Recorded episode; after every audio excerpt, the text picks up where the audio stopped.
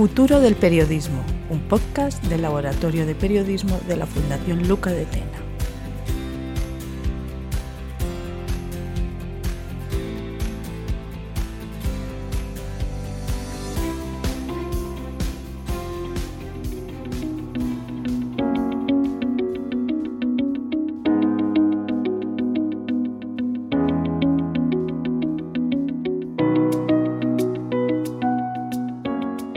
Tal? Bienvenidos a este primer podcast de 2024. Un cordial saludo desde el Laboratorio de Periodismo de la Fundación Luca de Tena y de quien les habla, Luis Cucarella, en nombre de todo el equipo. Hoy vamos a hablar eh, de retos, de asignaturas pendientes en el periodismo y en la industria de los medios para este recién estrenado 2024 y para ello hemos invitado al periodista y consultor Pepe Cerezo, que precisamente publicaba hace unos días un informe sobre tendencias para 2024 en la industria de los medios.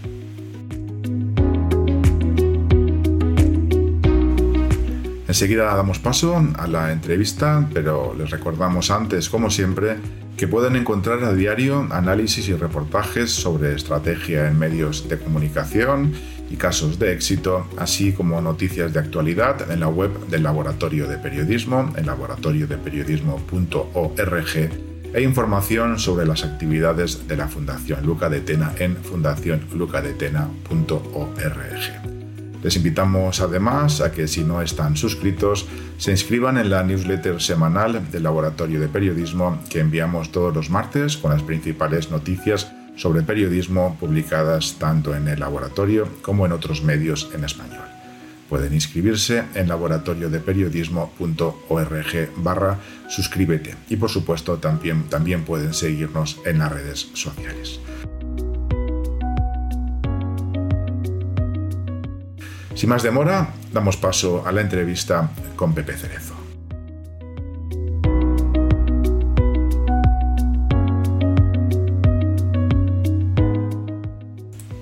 Los medios de comunicación se enfrentan también en este recién estrenado 2024 a una serie de retos cruciales y decisiones estratégicas que impactarán profundamente en el dinámico panorama mediático, algunos de estos retos ya conocidos pero que ahora exigen soluciones y otros nuevos que también van a tener un peso específico importante.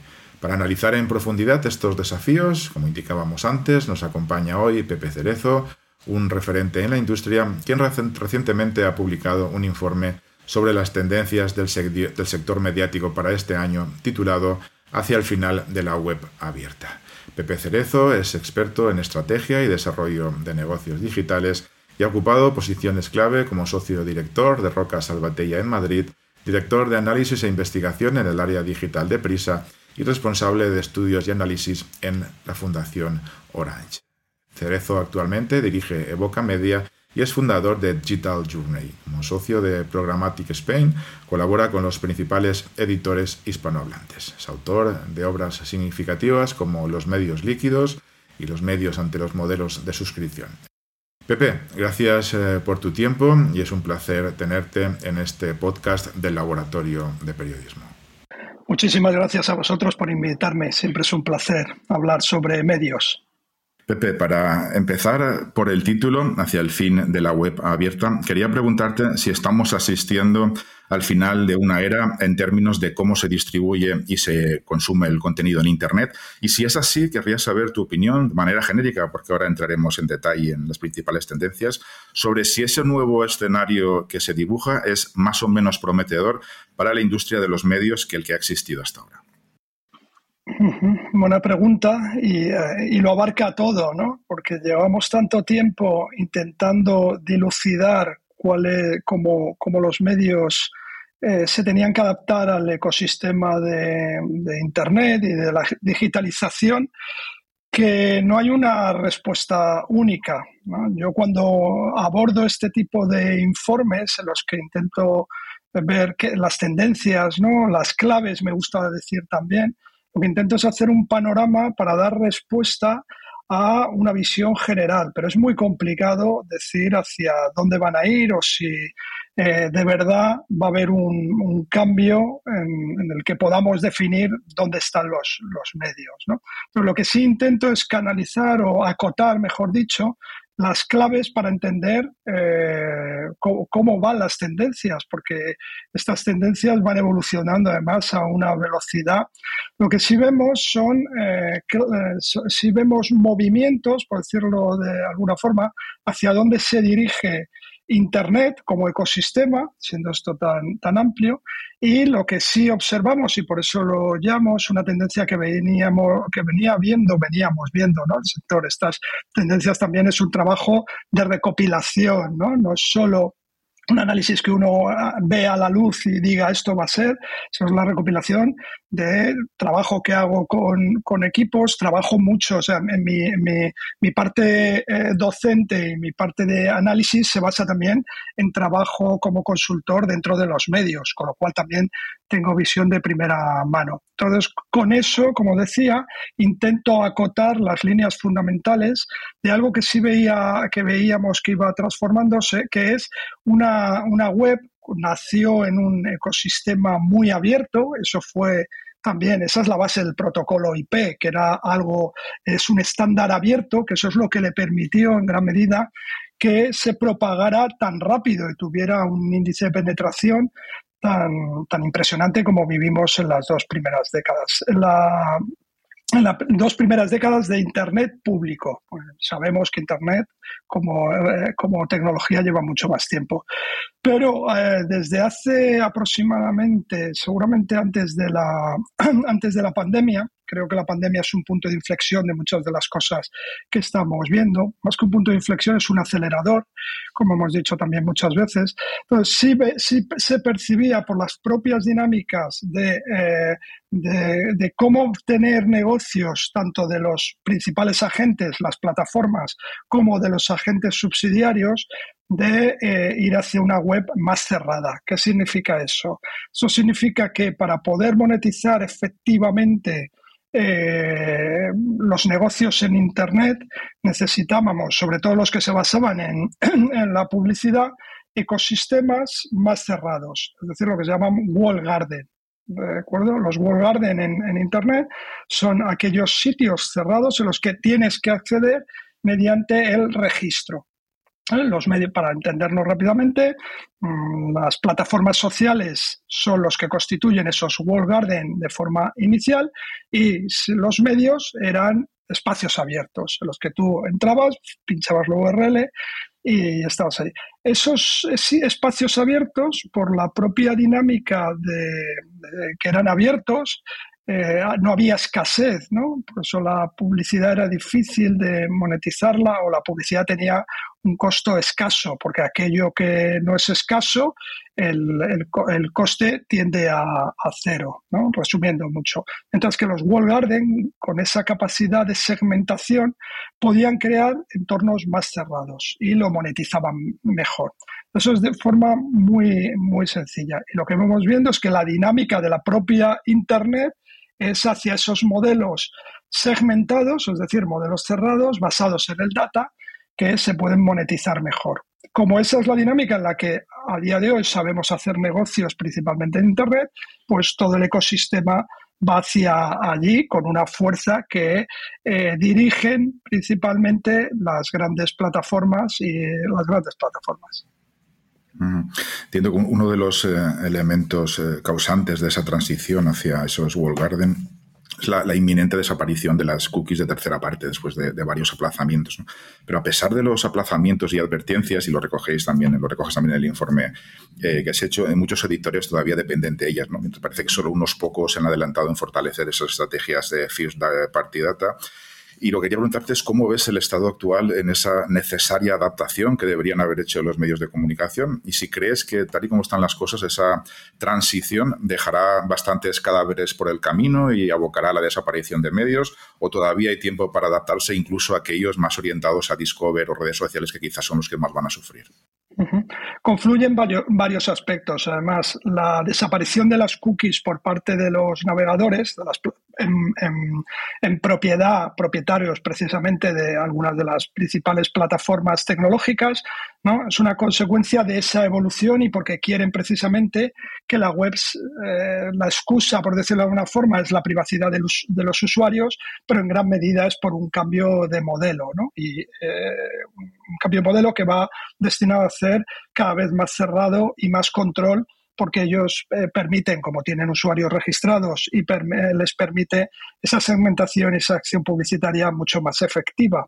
Y pueden limpiar, entre comillas, otra parte del ecosistema que, en las que tenían, aunque tenían control, pero tenían menor control y aparecían otros competidores. Entonces, las cookies están en vías de desaparición, ya han desaparecido en algunos, eh, en algunos eh, navegadores, Safari, etcétera, y lo que ha retrasado un poco es Google, que sigue siendo vía Chrome el navegador más extendido, pues ha ido retrasando esta, esta desaparición. Ha empezado a, quitar cookies en algunos mercados. Se estima ahora mismo el 1% en Estados Unidos y en, en, alguna otra iniciativa.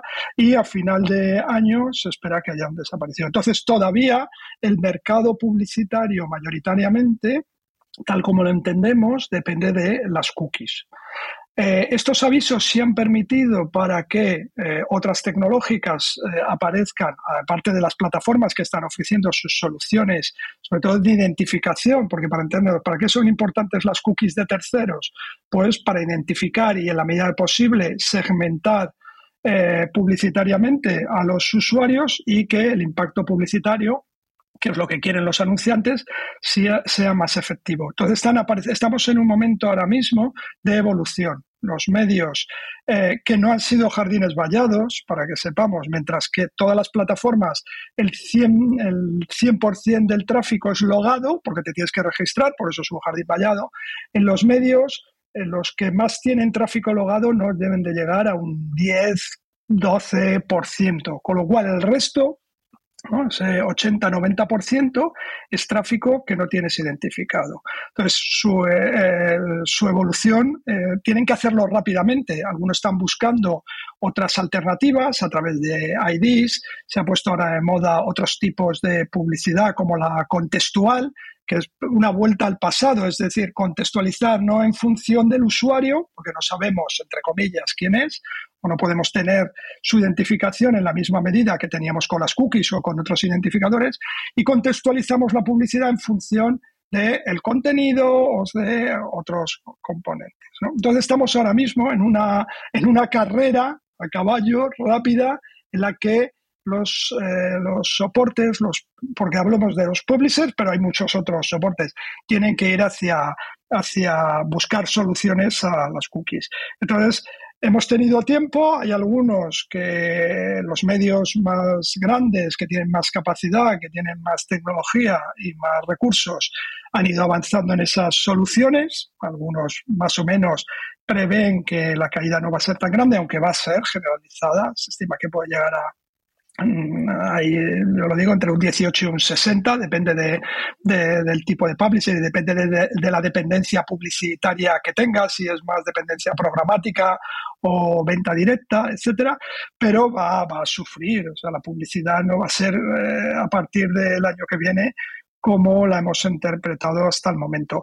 Y en lo que decía, si eso unido a otros movimientos que se están produciendo, yo sí creo que, mm, decía, si va a haber cadáveres en el camino, creo que tiene que haber, y también lo digo en la última parte del, informe, sobre todo en España, una reorganización. Creo que el modelo actual de medios, tal como está constituido, eh, desde el punto de vista de negocio, no era, no era sostenible. Y entonces creo que esa reconfiguración va a venir impulsada por las cookies, pero por otros aspectos seguramente más. Mm.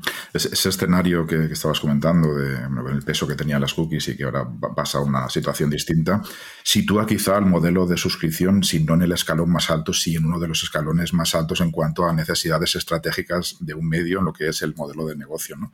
Entiendo, con las suscripciones aún no completamente consolidadas en los medios, aunque van ganando terreno como una fuente vital de ingresos y, y independencia, hay varias vías para crecer, entiendo. Una que es la orgánica y la otra que sería la de fusiones y adquisiciones, o principalmente estas dos. Sobre la orgánica eh, y en tu experiencia y en lo que comentáis en el informe, ¿qué deberían hacer los medios para intentar incrementar su número de suscriptores de forma orgánica, ahora que va a ser tan importante eh, tener esa audiencia controlada? Vale. No, es importante seguir creciendo en, suscripciones. Aquí, como decía antes, el punto, eh, los cambios de hábito, el COVID fue un impulsor de las suscripciones, el post-COVID fue un ralentizamiento de las suscripciones. Ahora estamos en una fase, en España llegamos además muy tarde, como comenté en el libro de las suscripciones, entonces tenemos que hacer varios caminos al mismo tiempo, seguir creciendo en conversiones para tener más suscriptores, pero al mismo tiempo mejorar la operativa, sobre todo en la retención.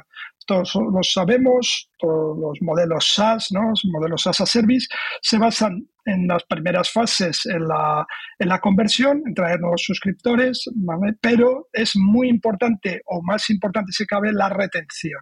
Y ahí queda mucho trabajo todavía por hacer. Todo esto es un poco eh, como lo del, lo del fútbol y la manta, ¿no? A veces que si seguimos creciendo en conversiones se hace a costa de, de bajos de precios muy bajos, sobre todo un mercado que es muy complicado, que hay muchísima competencia y además que nos pilló una crisis económica inflacionista, que eso también ha sido un lastre, lo vemos aquí, lo vemos en otros mercados como el latinoamericano, muchísimo más. Entonces, eso conlleva que, pero tenemos que también eh, fomentar la, la retención, ¿no? Para mejorar uno de los KPIs fundamentales que es el lifetime value y el, y el ARPU de los usuarios a lo largo de la vida del cliente, ¿no? Entonces, son, son, tenemos que trabajar o tienen que trabajar los medios en varias líneas. El orgánico, aquellos medios maduros, y ahí siempre decimos el New York Times, hay otros, pero el New York Times es eh, evidente cuando empezó a notar que había que el crecimiento orgánico era menor, incluso haciendo ofertas, etcétera, em, eh, fue a buscar crecimiento inorgánico, además a otras audiencias. Pues ahí compra de Athletic, eh, compra empresas de, los, juegos, eh, los sudoku, los crucigramas, etcétera, y va creciendo en, esa línea. Por eso sí creo que en, los medios españoles vamos a asistir a algo parecido, no a la misma dinámica, pero sí fusiones, alianzas, lo estamos viendo incluso en los propios, en, cabeceras de un mismo grupo, ¿no? que van a, vas a integrar ciertas cabeceras dentro de la matriz. Ha pasado, está pasando para crear bandes. Entonces vamos a ese modelo de crecimiento inorgánico, sin olvidar el orgánico, pero el orgánico es, es, complicado, el mercado es el que es, pero también ahí, y lo discuto todavía mucho, creo que las suscripciones son fundamentales para el sector. Los datos que tenemos más o menos, eh, que se recogen, todavía no están auditadas los, los, datos de suscripciones, que es algo que la industria está trabajando en ello, pero más o menos por los indicadores o por, las, por los datos que vamos recogiendo, pues puede haber más de un millón de, de, suscripciones ¿no? en todos los, los, medios. Yo creo que lo supera. Habría que ver otros indicadores, como decía, el ARPU, el Lifetime Value, no vale solo habría que definir bien qué es un suscriptor, etcétera, ¿no? Pero que en, principio eh, aquellos que decían que las suscripciones hace tres años no tenían, no tenían futuro, bueno, es una parte fundamental en lo que hemos dicho, en la diversificación de vías de ingresos. Y en aquellos medios que lo están haciendo bien, curiosamente los, los que tienen una apuesta por un contenido de calidad más evidente, que apuestan por la innovación, que apuestan por, por, contenidos audiovisuales, etcétera, pues les va yendo mejor con todas las dificultades que existen y que existirán. Pero creo que es la vía, también lo decíamos, que la suscripción es un, un, camino de largo recorrido. No eran para hoy, no eran para mañana, de largo recorrido. Y que la operativa es compleja. Mm. En un momento del, informe, hablando de lo que son estos verticales de nicho con suscriptores, eh, comentas que quizá lo que son las plataformas de streaming son un buen ejemplo en los que, la industria de los medios debería mirarse. ¿no? ¿En qué elementos específicamente del streaming eh, deberían fijarse los medios para aprender o para obtener enseñanzas? Bueno, se aprende mucho en muchos aspectos y también lo hemos dicho. De hecho, fueron un gran eh, acicate fueron un gran catalizador para que muchos medios eh, empezaran a pensar que las suscripciones eran, eran sostenibles eh, para los medios también. ¿no? Ahí se ha aprendido mucho en todo lo que tiene que ver precisamente en la primera fase de conversión y en la de retención. Es muy importante lo que se aprendió en todo lo que tiene que ver con la usabilidad, la necesidad de crear modelos eh, de, trabajar el funnel, aunque los medios es eh, bastante diferente del de, las televisiones conectadas y el streaming, pero sí en el proceso de todo lo que es la captación del dato del carrito de compra, ¿no? De, todo eso se aprendió muchísimo y la, usabilidad. Y lo que estamos aprendiendo ahora también, o tendencias, es su evolución de pues, lo que hablábamos, ¿no? Cómo la conversión es importante pero es muy importante la retención, ¿no? Y por eso los modelos de retención de los medios, de ofrecerte más contenidos, contenidos de calidad, de, que no, de, de, ofrecerte visiones personalizadas en lo, posible. Ahora estamos viendo algo que vamos a ver y que preocupa a los medios, que empezó a poner en marcha Netflix, que no se puedan compartir, por ejemplo, eh, las claves. ¿no? Pues son cosas que vamos viendo. Ellos anticipan además tendencias y estándares tecnológicos que vienen muy bien a los medios. Y ahí lo que digo es, eh, siempre lo hemos dicho también, el contenido eh, audiovisual, eh, aunque lo creamos o no, hay series mundiales y que, que, impactan en todo el mundo, pero vemos luego la verticalización y contenidos locales que son muy importantes. En los medios sabemos también la importancia, incluso para los medios generalistas, que es muy importante llegar a audiencias. En, en España siempre miramos a Latinoamérica, etcétera, pero es muy importante el, contenido local, la suscripción local y ahí eh, todavía creo que hay, hay trabajo por, por, hacer. Y también las suscripciones llevadas a otros territorios, todavía no hemos visto, pero creo que hay medios en el ámbito más vinculados a la radio, a, audiovisual en general, que también tienen que ir explorando modelos de, suscripción. ¿no? Mm. A todos estos retos que, estás dibujando se une el que quizás ha sido el, el tema estrella en 2023 y que también parece que en 2024 va a seguir siendo así como es el impacto de la inteligencia artificial generativa, su uso y sus riesgos por parte de los medios de comunicación. Incides en el informe en que este este año 2024 se espera eh, ver canales y espacios en el que los principales medios estarán generados principalmente por inteligencia artificial, hay una transmutación de la información desde texto a imágenes, audio y vídeo, sin apenas intervención humana, es decir, una información mucho más líquida. Con ese creciente uso de la inteligencia artificial en el periodismo, eh, pues que va como desde la optimización de procesos hasta la propia generación de contenido, ¿cómo crees que la inteligencia artificial cambiará la naturaleza del, trabajo periodístico y qué implicaciones tendrá esto para el futuro de la profesión, especialmente en términos de, calidad y autenticidad del contenido?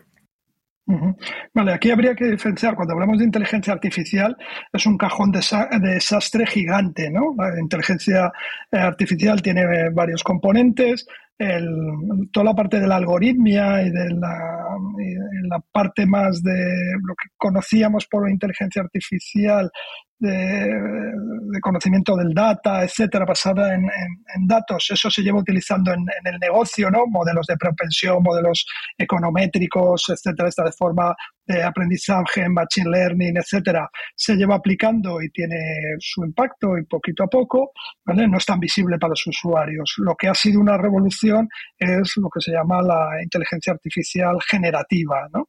Que se impacta directamente en la producción de contenido, ¿no? que es el ADN, la materia prima de la que viven los, los, medios. Y abre un ecosistema absolutamente que llevamos mucho tiempo también pensando lo que se podría hacer. Se, se habían hecho, yo desde que, que entré en Prisa en el 2013 ya había algunas algunas pequeñas inteligencias artificial para hacer ciertos tipos de notas en función de los resultados de la bolsa o algún evento deportivo, pero cosas muy incipientes. Pero la llegada de ChatGPT hace apenas un año y algo más, desde noviembre del 2023, lo revoluciona todo, sobre todo por la capacidad de crecimiento y de mejora constante que, y de autoaprendizaje que tiene. y, ya digo, modifica, la, modifica el, ADN, la materia prima, ¿no? ya no solo afecta como afectó Internet en la distribución y el negocio, eh, que también afectó la producción, pero no, eh, en, otra medida, aquí es que revierte la, la producción con lo cual eso abre camino que yo, creo que no somos, me ha costado mucho escribir sobre inteligencia artificial porque todavía quiero saber más y lo veo, me sorprende que haya tantísimas newsletters, tantísima gente escribiendo sobre inteligencia artificial, porque de inteligencia artificial saben muy poquitos y casi todos son científicos, están en el, en el mundo universitario, ahora han salido del empresarial y hay un poco de lo que llamamos el sector de hype, ¿no? De, de, bueno, de moda y todo el mundo escribe, todo el mundo quiere tener una empresa de inteligencia artificial, pasará ese hype de que, parece que todo el mundo se va a hacer rico con esto y quedará, porque creo que es, o sea, eh, creo que sinceramente es más transformador de lo que pensamos, si cabe. O sea, a mí me da cierto vértigo. Nunca me ha dado vértigo la tecnología, al contrario, siempre da, y es por primera vez creo que el impacto social puede ser impresionante. Y en los medios ya lo está siendo, ya lo está siendo. Hay una visión positiva que dice, posibilista que dice que no va a quitar puestos de trabajo. Yo creo que sí, que va, que altera el ecosistema en, una manera que va a generar otros puestos de trabajo, pero que va a revertir el modelo actual de la industria periodística no sé si en dos, tres, cuatro años eh, o cinco, pero, pero que lo va a hacer. Y yo creo que no, en eso sí que no estamos, no estamos preparados. Y no solo eso, el mundo de la publicidad, el mundo de, otros sectores. Entonces, bueno, eh, hay que ver, hay que ver. Pero en el medio yo además digo en qué está impactando ya y en qué puede impactar en cosas concretas en el paper. Una de las amenazas que se ciernen a, pequeñas, a gran escala en, un corto plazo debido a, la inteligencia artificial generativa es eh, esa experiencia generativa de búsqueda, ¿no? Toda esa evolución que está haciendo Google con experiencia generativa de búsqueda y que recoges también en el informe. Y al integrar esa inteligencia artificial en la búsqueda de información, pues, de alguna manera estás transformando también los resultados de búsqueda tradicionales y derivándolos en lo que son interacciones conversacionales. Esto lo que hace es que creo que no lleva a los usuarios a los medios de comunicación, ¿no? Eh, ¿Cómo crees que esta innovación va a afectar eh, a, los medios de comunicación, a todo lo que está trabajando SEO desde los medios de comunicación, que hay una ingente cantidad de gente trabajando también todavía posicionamiento? ¿Cuál será, en, definitiva, el impacto sobre el tráfico web a tu juicio?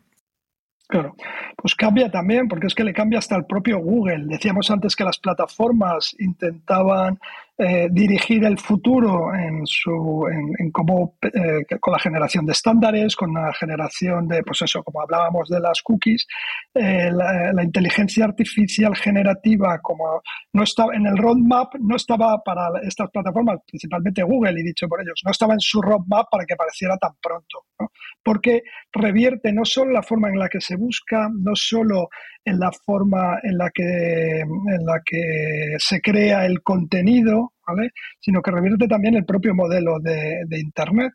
El modelo de Internet, sé que hablábamos de los protocolos IP y, la evolución y lo que es ya la, web, la, web como tal, ¿no?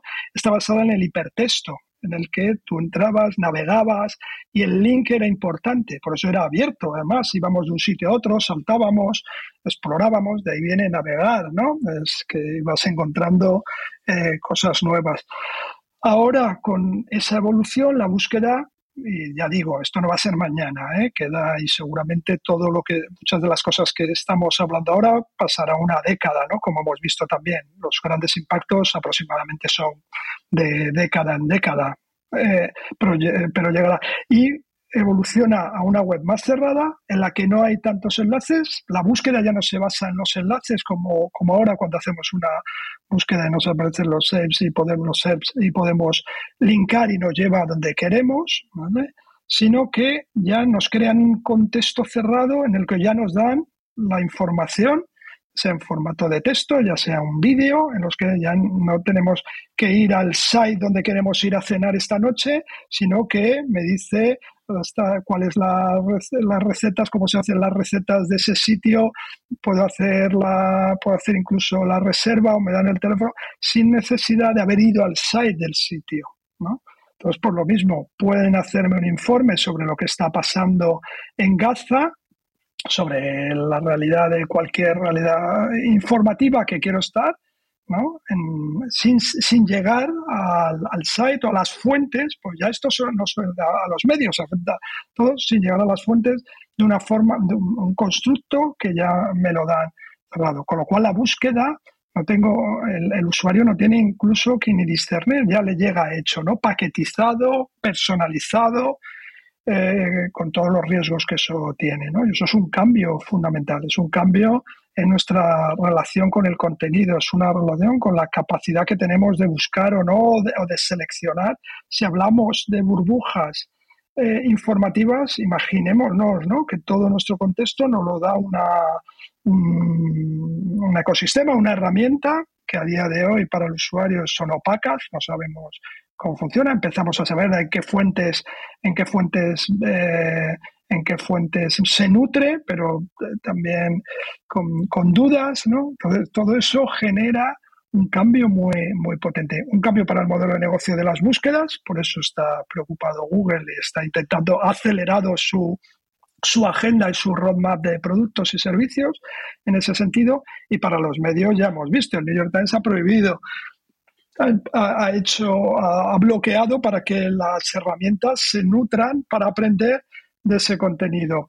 Eh, como siempre, mm, aquí la, luchamos también contra, contra molinos de viento, ¿no? Hay veces que, es muy, muy complicado eh, porque los medios tienen una necesidad eh, imperiosa para sobrevivir de, de, ingresos. Entonces, si de repente llegan una plataforma hemos visto, Business Insider, por ejemplo, se negaba inicialmente a participar y ya a cambio de una, de una cantidad, pues ya eh, las herramientas se pueden, eh, se pueden nutrir de ese contenido.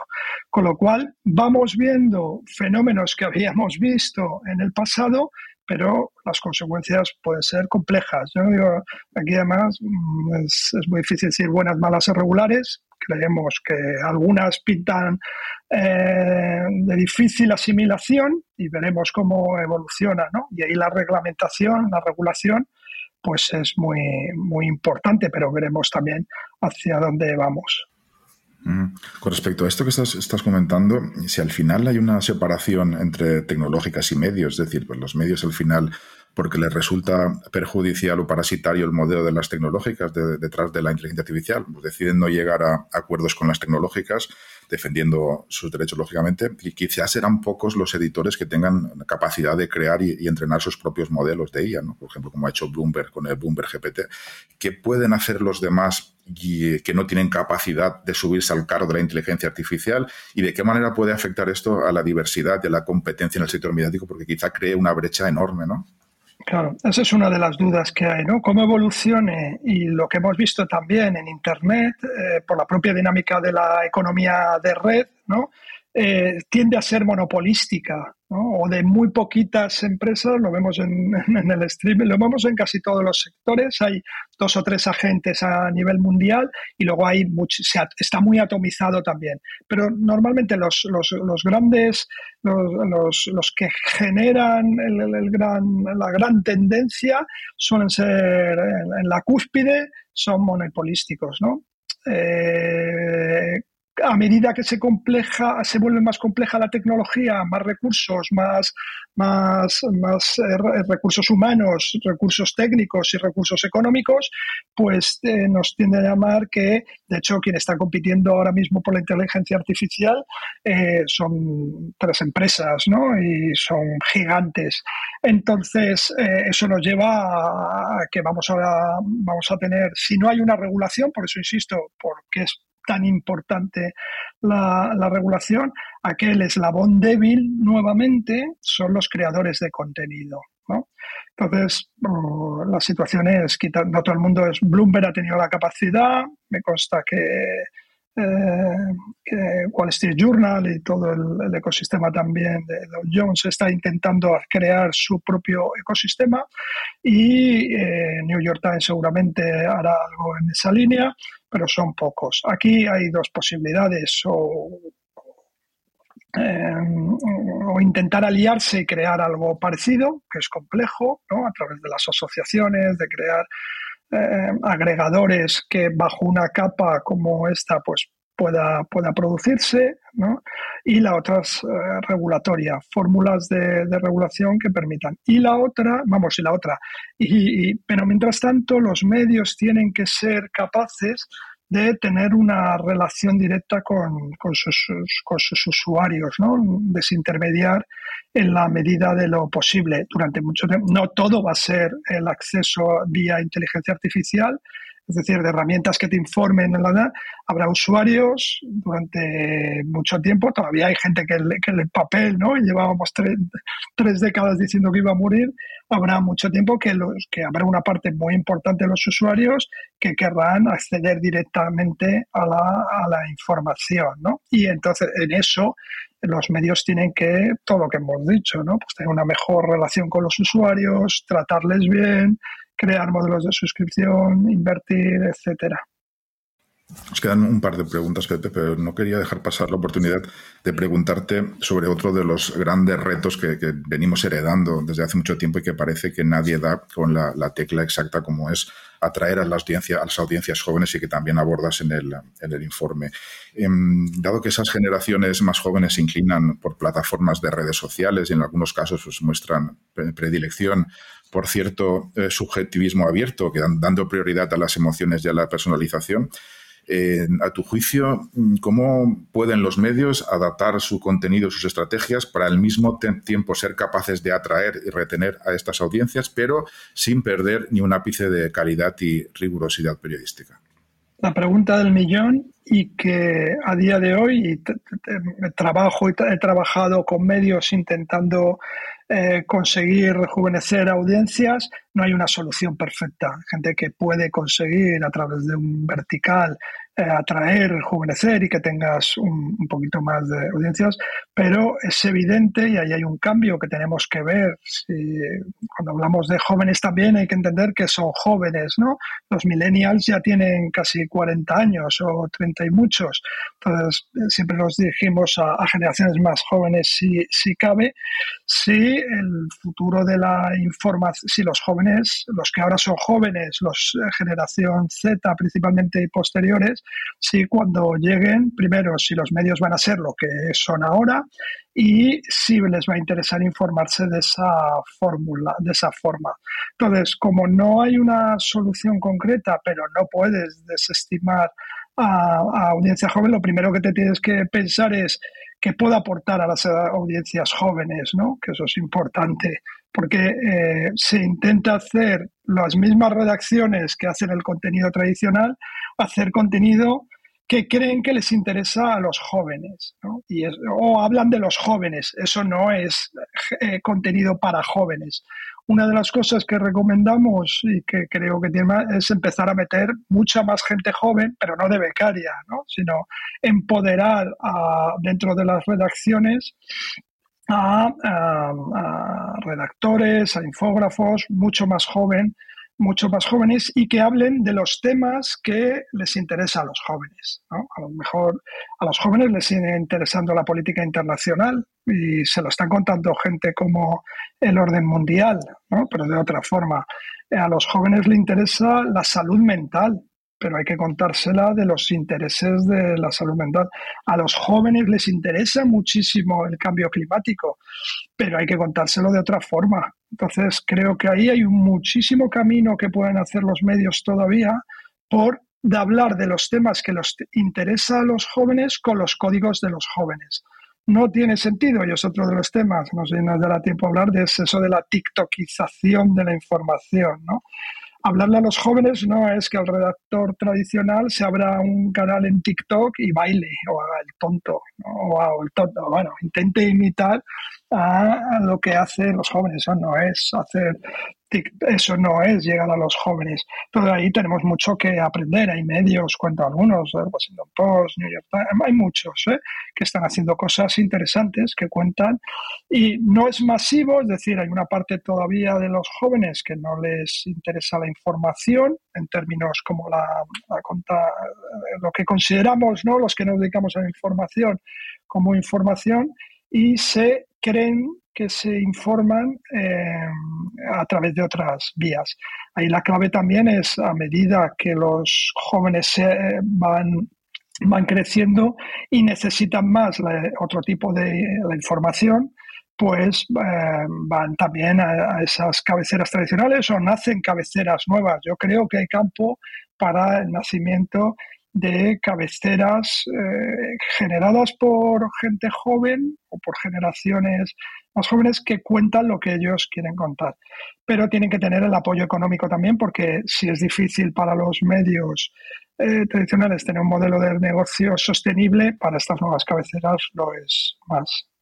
Una última pregunta, Pepe, a modo de cierre y, conclusión. En todo este contexto, en este escenario que, has explicado y que, está muy, mucho más detallado, lógicamente, en el informe al que recomendamos su lectura, eh, ¿qué, consejos o recomendaciones eh, finales darías a los medios para poder navegar o salir con el mayor éxito posible en este escenario tan, complejo que están viviendo, que están afrontando los, o van a afrontar los medios también en este año que acabamos de estrenar?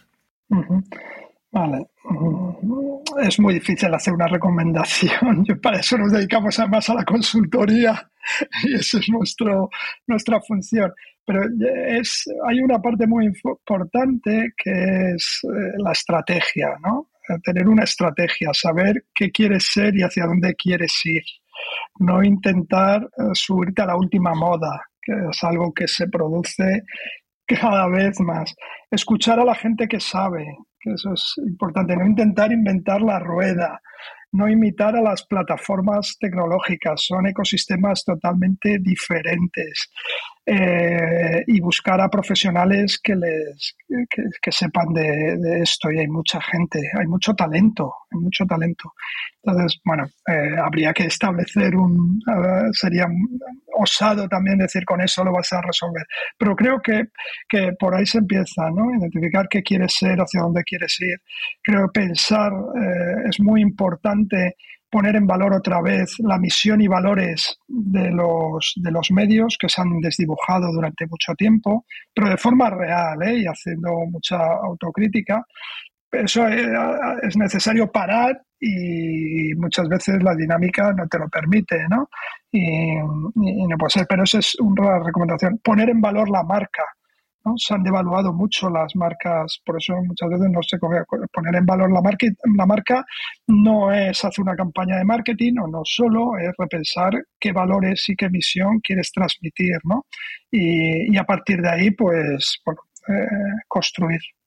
Pepe, ha sido un verdadero placer contar con tu participación en este podcast y seguro que a muchísimas personas les quedan ahora mucho más claros, por lo menos, cuáles son los retos. Es el primer paso para buscar eh, soluciones. Dejamos al pie del, podcast el enlace al, documento completo para los que queráis profundizar y os recomendamos encarecidamente su lectura. Pepe, reitero mi agradecimiento y muchísimas gracias por tu tiempo y saber que esta es tu casa para cuando quieras. Muchísimas gracias a vosotros y ha sido un placer.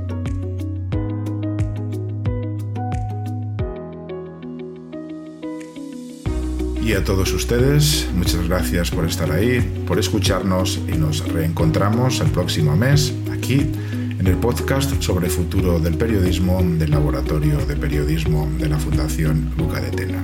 Un cordial saludo y hasta muy pronto.